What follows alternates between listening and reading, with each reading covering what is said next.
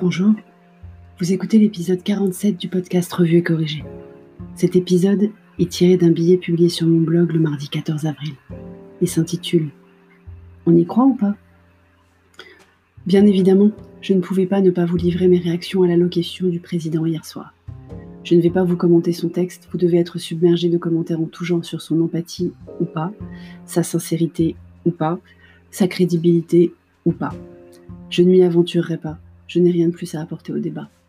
En revanche, je vais quand même rebondir sur mon ressenti en ce jour d'après-discours. Il faut bien rythmer les jours et les semaines du confinement, et confinement jour 29 ne me convient pas plus que ça. 11 mai donc, 4 semaines de plus d'un coup. Ça me soulage. Le côté stop and go des quinzaines auxquelles on ne croyait plus mais on avait envie de croire quand même était épuisant mentalement. Cher et tendre est au fond du gouffre, forcément. Il est plus vert à moitié vide que moi, ce qui n'est pas apparent au premier abord parce que je suis plus perfectionniste? Mais ce sont deux aspects de la personnalité totalement décorrélés. Nous en sommes l'illustration parfaite. Cher tendre est au fond du gouffre donc, parce qu'il voit s'éloigner la date à laquelle il pourra reprendre ses entraînements musculaires. Je n'ai pas osé lui dire que je doute que les salles de sport rouvrent.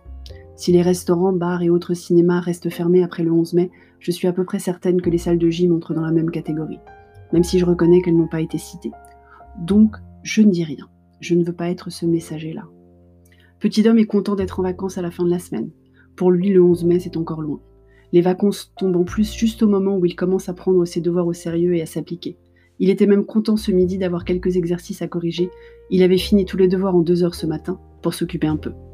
Je pense que d'ici la reprise, on aura atteint un but non recherché. Les enfants seront encore plus contents que nous de reprendre l'école. Donc les voilà tous les deux à déjà commencer à faire des plans sur la comète de dans quatre semaines, de dans un siècle, une éternité. Concrètement, notre quotidien de maintenant ne change donc aucunement. On va continuer le confinement, le télétravail, la téléécole, la télémuscu.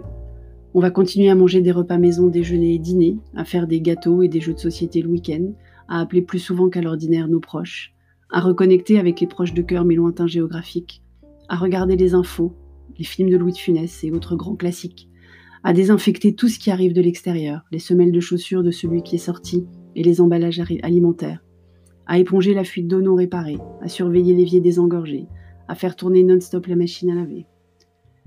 Parce que je vais vous étonner, je crois, mais je pense qu'on ne sait pas. On ne sait pas si on sortira vraiment le 11 mai, ou plutôt qui sortira le 11 mai. On est sûr de ce qui ne changera pas.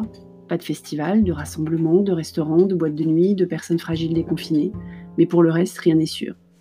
Donc désolé, mais on ne sait toujours pas. Le vrai leitmotiv du Covid-19, c'est celui-là en fait, en plus de gestes barrières et rester chez vous. Merci de m'avoir écouté. Merci de vous abonner et de partager le podcast si ça vous a plu. Et si vous l'écoutez sur une plateforme de balado-diffusion qui autorise les notations et les commentaires comme Apple Podcast, n'hésitez pas à en laisser. À bientôt.